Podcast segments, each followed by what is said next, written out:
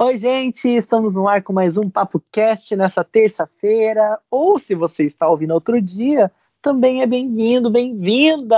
Oi, Carol. Oi, Felipe, tudo bem com você? Tudo tô certo, sentindo, tudo ótimo. Tô sentindo a sua voz gostosa, animada. É tão bom quando a gente sente a potência da pessoa, a energia da pessoa na voz a gente tem que colocar energia, né? Mesmo que a gente esteja cansado, a gente tem que colocar energia. Vamos fazer o povo levantar lá para cima. Às vezes tem gente que acorda e coloca o nosso podcast. Tem gente que tá ouvindo a gente no trânsito, já tá meio na bad. Tem que começar para cima. Ah, é. Né? Não, e tem gente ainda que vai começar a academia, tá, tá na esteira Isso. ainda, sabe? Então Ó, realmente força, tem que ter um plus aí. vai, você consegue. Olha, para você que não sabe, eu sou Felipe Reis, jornalista, radialista, já trabalhei com TV, com rádio, ai, atualmente trabalho com redes sociais, trabalho com assessoria de imprensa. Me conheçam no Instagram, arroba Felipe Reis. Eu sou Carol Serra, sou radialista, atualmente trabalho com a minha voz e Olha. sou produtora também.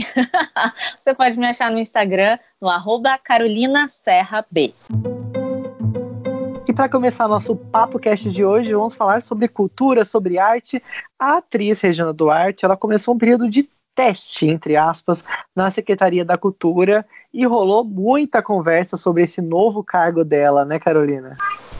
É, ela disse que estava noivando, né, Regina Duarte é bem complexa, né? É bem tava... tiazona, né? Não é bem é, tiazona? Eu não sei se ela, se ela tá. Se ela entendeu. Na verdade, ela entendeu sim. Na verdade, ela entendeu sim, porque faz tempo que ela tá com uma trajetória aí pro lado da direita, não é de hoje. A gente pode citar aqui coisas que foram comuns nesses tempos, como ela, lembra quando ela pegou a vassoura com Dória, que o Dória tinha esse vestido de ah, é verdade, de gari? gari. E também então, teve a época do, do ele não, que ela falou não, ele sim, ela foi lá e defendeu o Bolsonaro. Sim, né, ela disse que o Bolsonaro atrizes. É, ela disse que o Bolsonaro parecia o pai dela, né? Que era um típico homem dos anos 50. Que... Mas o motivo para ser ele não, né, gente? Pelo amor de Deus. Não, exatamente. Ai, e, e, e, ela, e ela falou que ele era muito dócil, que na verdade isso que as pessoas falavam dele não tinha nada a ver, porque é, no, no, fundo, no fundo, ele era um homem doce, um homem dos anos 50, como meu pai, que faz brincadeiras homofóbicas, mas é da boca para fora. Um jeito ah, masculino pronto. que vem desde Monteiro Lobato, que chamava o brasileiro de preguiçoso e dizia que esse lugar de negro é na cozinha. Nossa, gente. E ela disse hoje assim: sou cristã católica, o feriado de hoje no Rio de Janeiro é dedicado a São Sebastião. Nada acontece por acaso. Olha só, querido seguidor, que dia importante para ter sido chamada ao Rio para uma conversa olho no olho do nosso presidente da República. Olha quanta simbologia contém a vida desse homem santo. Tenho sido e quero continuar sendo grata à vida por tudo que ela me representa. De tudo quero tirar uma lição, um aprendizado e vambora com muito amor no coração. E ela começou assim, né? colocou uma fotinha do santo do santo São Sebastião aqui né, no Ai, Instagram dela e falou isso. Né, misturando São Sebastião com essas coisas, né? Misturou tudo. Falou que foi um, um dia enviado por Deus, aí um dia sagrado para que ela começasse nessa nova fase, né? Vamos ver como será. Nós já imaginamos, né? O Bolsonaro quer ter pessoas famosas, pessoas icônicas, Sim. assim como fez também com o astronauta, né?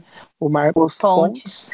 Ele uhum. quer ter pessoas ali sempre ao seu lado, ícones também que se, sempre se assemelharam, né? Sempre deram acenos bem fortes e bem claros, né? Como é o caso da Regina. Eu acho assim, é, eu cresci, acho que como todo mundo cresceu vendo novela, assistindo novela, esperando o momento da novela do Manuel Carlos. E uma das novelas que a gente cresceu, pelo menos acho que você também deve ter lembrança, Felipe, mas a, a minha geração, que tem 30 anos, lembra com certeza da novela Por Amor, de Chiquinha Gonzaga. E ela é, na minha infância, era uma atriz do alto escalão da Globo, né? Então, quando você pensa em artista, tô falando aqui a minha visão, tá? Quando você pensa em artista, quando você pensa em alguém que tá ali, né, para fazer diferente, alguém que possa mudar alguma coisa, né, que tem ideias revolucionárias, eu jamais colocaria ela nesse patamar de de repente uhum. dizer aqui uma frase que ela disse que ela uma vez ficou é, contra, uma vez não, porque ela sempre foi de direita, mas ela participou da, da campanha. Eu não lembro de qual político do PSDB? ela falou. Não, é foi José do PS... Serra. Foi do José Serra que ela falou que eu tenho medo. Sim, e estou aí com medo? Isso... É. Isso, exatamente. E Foi aí depois. Da, da, campanha do Serra contra o Lula. Contra o Lula, né? E o Lula ganhou de lavada. Exatamente. É. e aí ela falou que se arrependeu muito de ter feito essa campanha, porque. Ah, eu não sabia disso. É, mas não porque ela se arrependeu de ter ficado com o Serra, mas ela se arrependeu porque ela se expôs demais e que dessa vez com o Bolsonaro foi meio que uma forma dela, dela pedir desculpa, porque a namoradinha do Brasil precisa estar com o povo. Ela disse Ai, isso. meu Deus. Ai, porque ela foi considerada senhora. namoradinha do Brasil durante muitos anos, né? Uhum. Ela, ela foi uma figura muito conhecida e que as pessoas adoravam Ai, ela mesmo, né? Então isso me Estar choca o povo. Isso Ou seja, se, fosse, se ela pudesse voltar, ela teria ficado com o Lula, porque o Lula era do povo.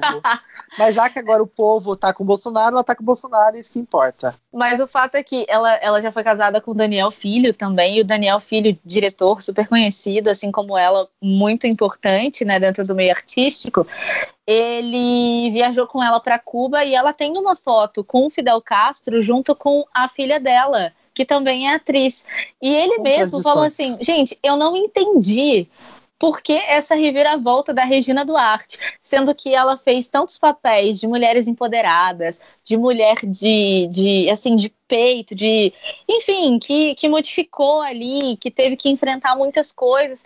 E, e, e, cara, ela viveu na ficção isso e ela não aprendeu nada, entendeu? Então é muito contraditório na minha cabeça pensar isso, entendeu? Eu respeito a Regina Duarte como atriz, dizem até que enfim, que ela tem uma trajetória muito muito boa e que de repente aí no meio é, houve essa coisa meio conturbada. Todos os lados, né, dos artistas. A gente sabe que a maioria da, da classe artística é progressista e tem ideologias bem diferentes da que tem Bolsonaro. E eu espero que ela também ouça essas pessoas e também dê voz a elas na secretaria, né? É, é um pouco é um pouco estranho a gente achar que isso vai acontecer diante de todos os fatos, é ser bem otimista.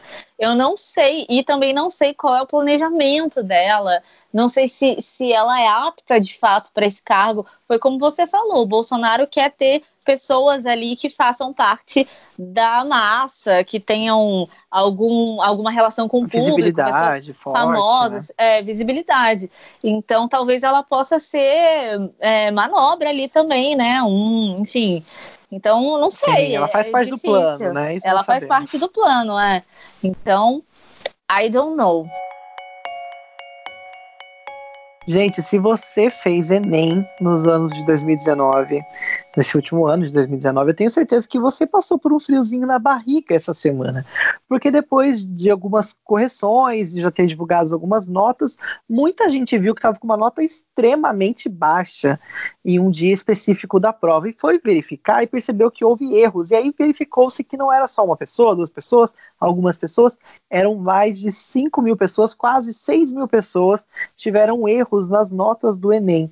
E o INEP divulgou agora há pouco, né, nessa noite de segunda-feira, os que houve realmente erros, eles atualizaram algumas coisas, disseram que as notas já estão todas atualizadas no sistema, na página do candidato, e ninguém precisa se preocupar.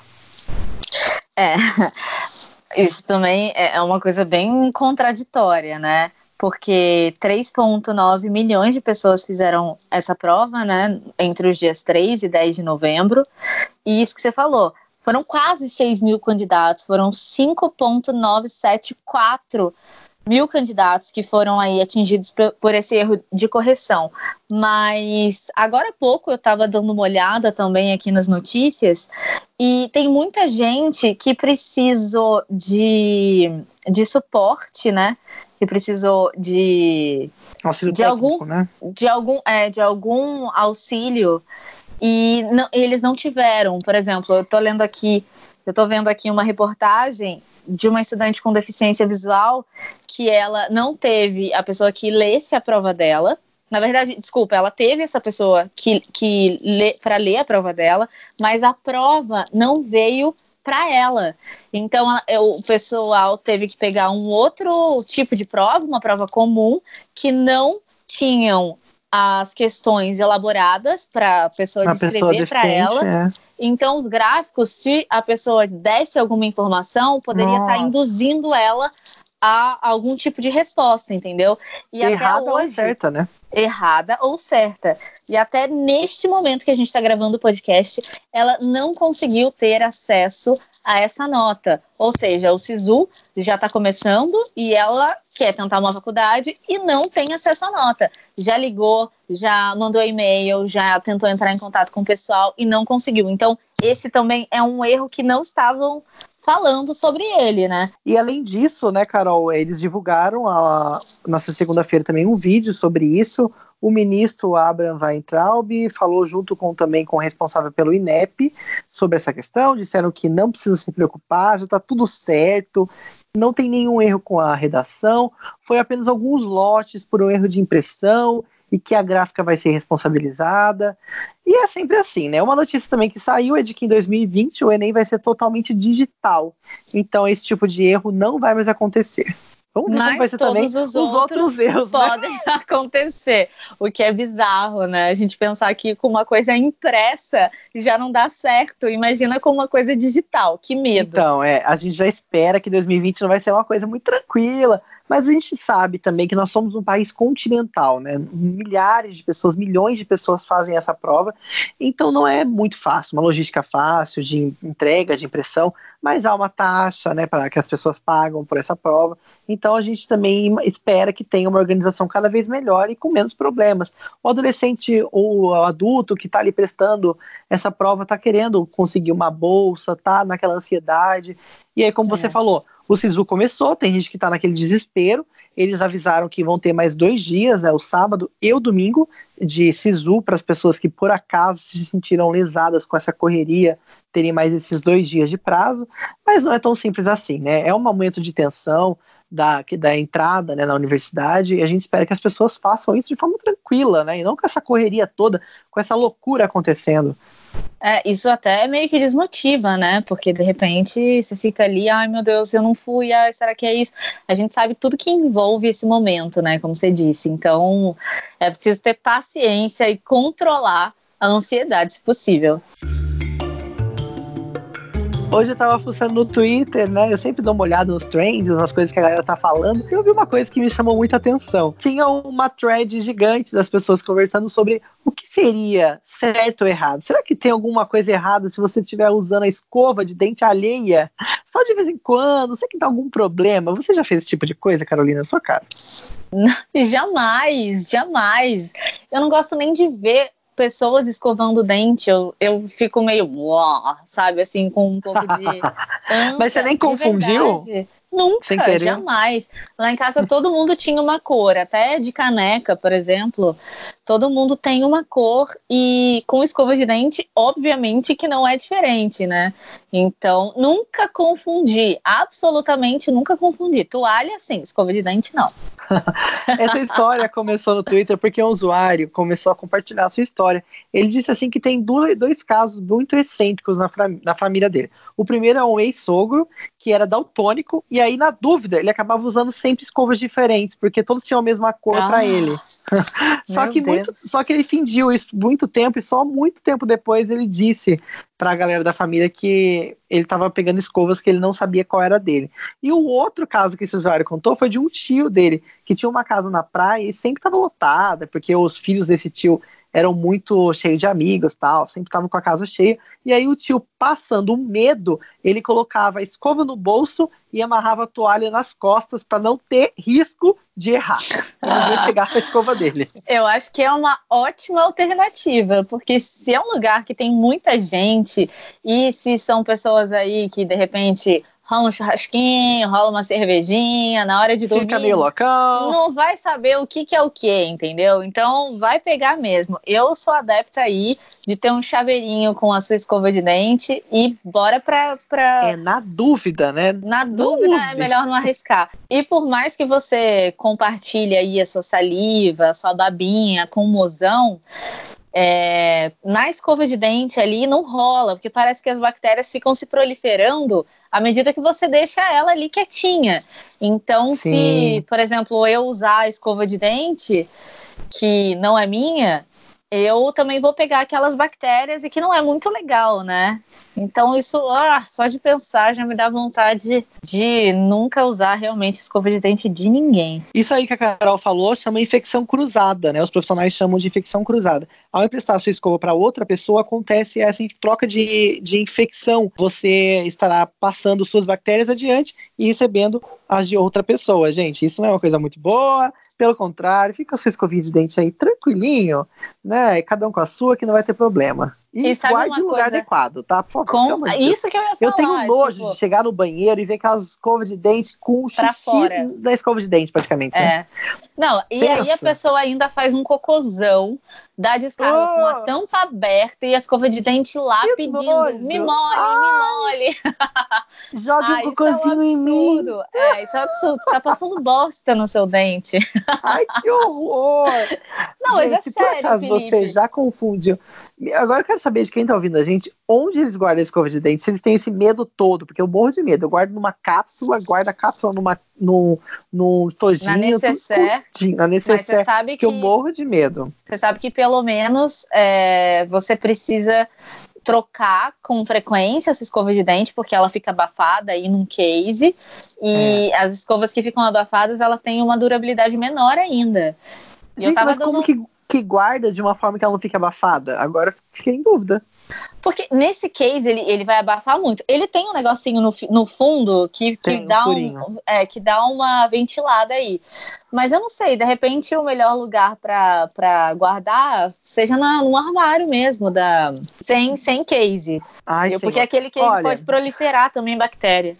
Você que, se você tem dúvidas assim do universo dental, quiser que a gente fale sobre isso, eu, eu tenho muitas curiosidades. Eu também tenho muitas curiosidades. Acho que seria muito interessante a gente falar sobre saúde bucal, porque às vezes a gente acha que saúde bucal é só para criancinha de 7 anos que ainda não, não aprendeu. Mas a gente, adulto, tem muita dificuldade também de, sei lá, qual, qual o enxaguante bucal melhor é pro, o que vem primeiro, fio dental é... ou escova de dente, né? é coisa é básica, mas faz sentido. Dá uma relembrada nisso, viu? Eu, eu voto nessa. Eu vou mandar aqui uma sugestão nesse podcast. Mande, mande. E você também que está ouvindo a gente, mande sua sugestão, mande sua opinião. Você já teve probleminhas com a escova de dente do amiguinho, do colega de, de, casa, né? Às vezes você divide casa com alguém, ou às vezes com o boy, né? Com a girl. Você já pegou aí ele usando sua escova de dente ficou meio chateado? Manda pra gente sua mensagem. Dá para clicar aqui no link da descrição e mandar um áudio ou um texto pelo WhatsApp ou também você pode é, mandar um direct pra gente no Instagram, arroba o Felipe Reis e arroba Carolina Serra B. Mande aí sua mensagem que a gente vai adorar ouvir sua opinião sobre esse tema e sobre outros também. Felipe, você sabe que a gente está no mês de janeiro e que esse mês é considerado o mês da consciência da saúde mental. Você sabia disso? Então, eu fiquei sabendo através de você. Eu fui pesquisar um pouco mais e eu descobri, na verdade, eu sempre soube que vários meses tinham suas corzinhas, né? Tinha o famoso outubro rosa, novembro azul, mas vários outros meses têm suas cores que setembro amarelo. alguma causa. E setembro amarelo. Então tem várias causas no ano e eu, eu soube do janeiro branco, que é o mês aí da conscientização, né, da, da, psicologia, da saúde mental, isso é muito importante. Depressão, ansiedade, fobia, são coisas que de repente você sente ou você já conheceu alguém que já passou por isso, né? Mas às vezes é aquela coisa, a gente não dá muita importância para nossa saúde mental.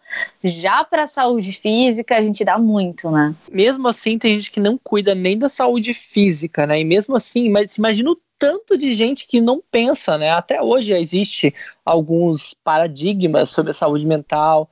Você conversa com alguém assim, ah, eu marquei psicólogo. Ela fala assim, nossa, mas você tá bem? Tá com algum problema? Gente, não é problema algum.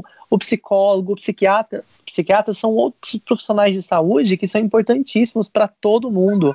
Não tem essa de, ah, você tá doente, você tá bem, você precisa conversar. Claro, a gente sempre precisa conversar com as pessoas, mas é super comum você ir ao psicólogo, tem que ser rotina, você ir ao, ir ao psiquiatra caso seja prescrito. É importante que você visite os médicos. É, são, são como os outros médicos. Como você vai no dentista, como você vai no dermatologista, as mulheres vão no. Ginecologista. Como é o nome mesmo? Ginecologista.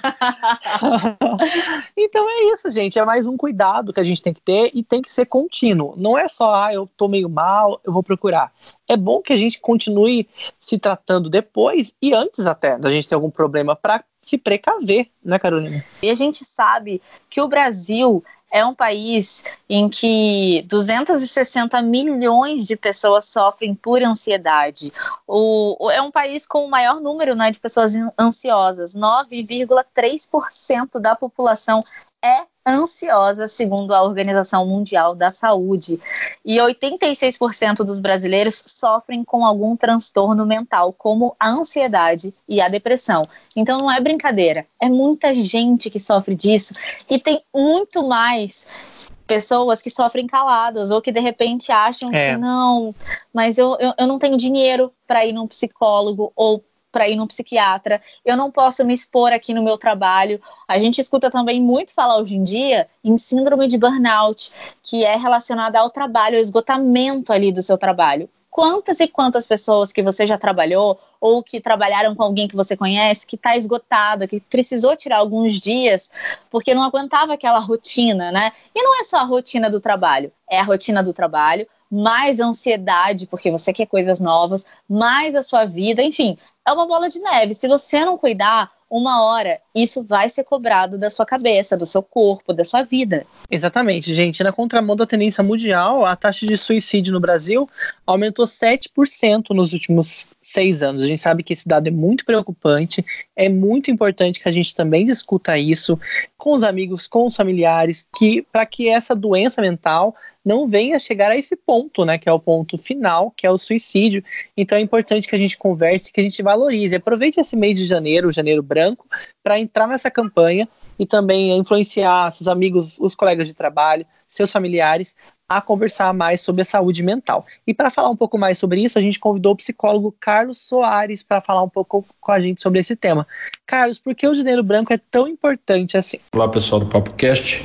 Eu sou o psicólogo Carlos Eduardo Soares sou especialista em terapia cognitivo-comportamental e a gente vai bater um papo aqui sobre Janeiro Branco. Um dos motivos dessa importância do Janeiro Branco é a discussão da saúde mental. Essa é, idealização, né? Ela é mais um motivo para convidar as pessoas a refletirem sobre sua saúde mental, né? A qualidade do, da, de vida que ela leva, que essa pessoa leva, né? E a escolha no mês de janeiro é mais uma questão de estratégica, porque janeiro é quando se começa o ano, né? Esse mês de janeiro a gente cria aquele monte de metas, aquele monte de desafios e isso pode gerar uma ansiedade, será que a gente vai dar conta? Será que a gente não vai?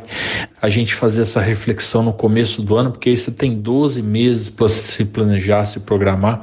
Então, mais um alerta, digamos assim, mais um incentivo para que as pessoas iniciem esse ano novo, né, de uma maneira sadia, organizando minha vida. É mais uma, uma maneira para que eu inicie esse novo ciclo, comece esse, esse novo ano de uma maneira diferente, de uma maneira com mais calma, com mais planejamento, com mais dedicação, para que eu consiga alcançar tudo aquilo que eu idealizei para esse ano novo, né? E quais são as ações do nosso dia a dia que podem fazer com que a gente melhore a nossa saúde mental? E assim, existem algumas coisas que a gente pode trabalhar é, ao longo do do dia a dia, para que a gente tenha uma saúde mental legal, um, uma gestão do tempo legal. Saber como vai ser o meu dia, o que, que eu vou fazer na parte da manhã, o que, que eu vou fazer na parte da tarde, o que, que eu vou fazer à noite. Tem coisas que são obrigações, tem coisas que são parte do cotidiano. Quando eu tenho uma gestão de tempo, então eu consigo me programar né, para saber como está o meu dia, como está a minha semana, quais os compromissos, o que, que eu tenho de obrigação, o que, que eu tenho de coisas urgentes, né? Então, quando você tem uma gestão de tempo, você dificilmente será pego de surpresa. Esse é o primeiro ponto. Atividade física, um dos maiores mecanismos para reduzir a ansiedade.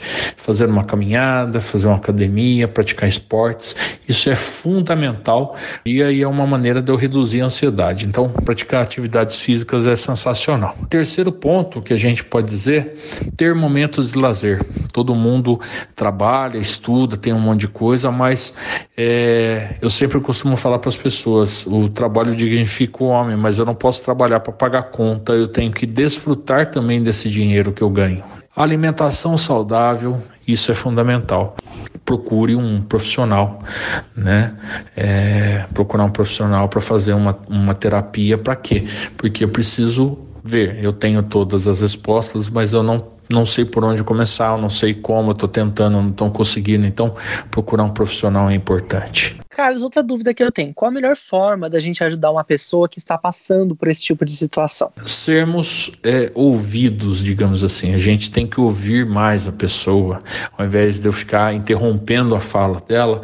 Então eu tenho que ouvir mais e falar menos. Ficar sempre perto quando a pessoa está com perigo imediato, né? Digamos assim, ela está com pensamento suicida, uma idealização suicida, uma questão de depressão muito forte. E consulte algum familiar dessa pessoa para para orientar aquela pessoa a não, não fazer loucuras. É muito importante também é, a gente não condenar as pessoas, né? Porque elas estão passando, ah, mas você tem dinheiro, mas você é rica, mas você tem tudo isso, você tem carro, você tem um marido que cuida de você, você tem isso, você tem aquilo. Não condene essas pessoas, porque apesar de elas terem tudo, elas têm é, diversos problemas e elas muitas vezes não conseguem lidar com esses problemas. Não banalizar, né? Às vezes a pessoa está fazendo, você acha que a pessoa está fazendo drama. E também coisas como tipo, ah, você quer chamar atenção, ah, mas isso é falta de Deus, né? Isso é falta de vergonha na cara. Pelo amor de Deus, não condene essas pessoas porque estão passando, estão passando por uma, uma questão de de saúde mental. Buscar orientação de um profissional de saúde, como é, é, proceder para evitar com que alguma coisa de ruim aconteça com alguém. Então é isso. Um grande abraço a todos vocês e até a próxima. Obrigada, Carlos. Foi bem esclarecedor e eu acho que a gente precisa falar mesmo sobre esse assunto, sem medo, sem colocar, enfim, algum tipo de amarra, algum tipo de preconceito. Tabu, porque... né? É, como a gente falou, a gente cuida da saúde física, precisamos também cuidar da saúde mental. E se você quiser seguir o Carlos no Instagram, é carlos.soares.psicólogo, facinho de achar. Você vai ter algumas dicas lá também sobre a profissão do psicólogo e entender um pouco mais sobre saúde mental. E ó, lembrando que se você passa por algum tipo de situação em que você precisa falar com alguém, você pode ligar para o Centro de Valorização da Vida. O número é 1 88. Exatamente, é um número livre e gratuito para ligar de qualquer telefone fixo ou celular do Brasil todo. Então não perca tempo, você pode conversar. Fala assim, nossa, mas eu não tô tão mal. Liga lá, conversa, sempre tem um voluntário para conversar com você, tirar alguma dúvida. Às vezes você tá com uma dúvida pessoal, você não sabe com quem conversar. Liga para o CVV, tem gente muito atenciosa que vai te ajudar lá. E também manda uma mensagem pra gente, vamos se tornar amigos, né? Vamos conversar um pouco mais, mande sugestões, mande suas dicas, que a gente vai conversando aí com vocês também. E é claro, é sempre importante ter esse elo, né? Converse com seus amigos sobre tudo que você está passando. Se tiver alguma dúvida, ó, consulte as pessoas que você ama. Isso é muito importante. Eu só queria falar que eu acho que. Eu acho não. A gente, eu e o Felipe, a gente pode bastante falar sobre isso, muito falar sobre isso, porque a gente já passou por algum tipo de, de, de, problema nessa área, né? E a gente precisou também procurar Sim. profissionais. Então, não é vergonhoso. Principalmente de ansiedade, né? Sim, e até início exatamente. de depressão. Gente, isso é comum. A gente que tá nessa correria do dia a dia. É muito comum isso acontecer com todos nós. Então você não é uma exceção. Converse com as pessoas, tire sua dúvida e procure um médico. Às vezes você não tem ainda a condição de ir num psicólogo, mas pagando, mas tem várias instituições que, de universidades que tem programas aí de terapia gratuitos. Procure, dá uma buscada no Google. Eu sei que às vezes a gente fica nessa correria e acaba deixando para depois. Não deixe para depois. Para um pouquinho agora e dá uma olhadinha aí que isso vai ajudar a sua vida e seu ano de 2020 a ser um pouco melhor. É isso aí. A gente encontra você então amanhã aqui no PapoCast. Beijo. Um beijo, gente. Lembrando que a nossa live agora acontece sempre quarta-feira à noite, umas 9 horas da noite. Então, se você estiver pelo Instagram na quarta-feira à noite, dá uma visitinha lá no meu Instagram, arroba o Felipe Reis. E também aproveita e já deixa seu like, segue lá a Carolina, arroba Carolina Serra B. Carolina ou Carol? Carolina. É, Carolina. Tchau, gente. Até amanhã. Beijo. Tchau.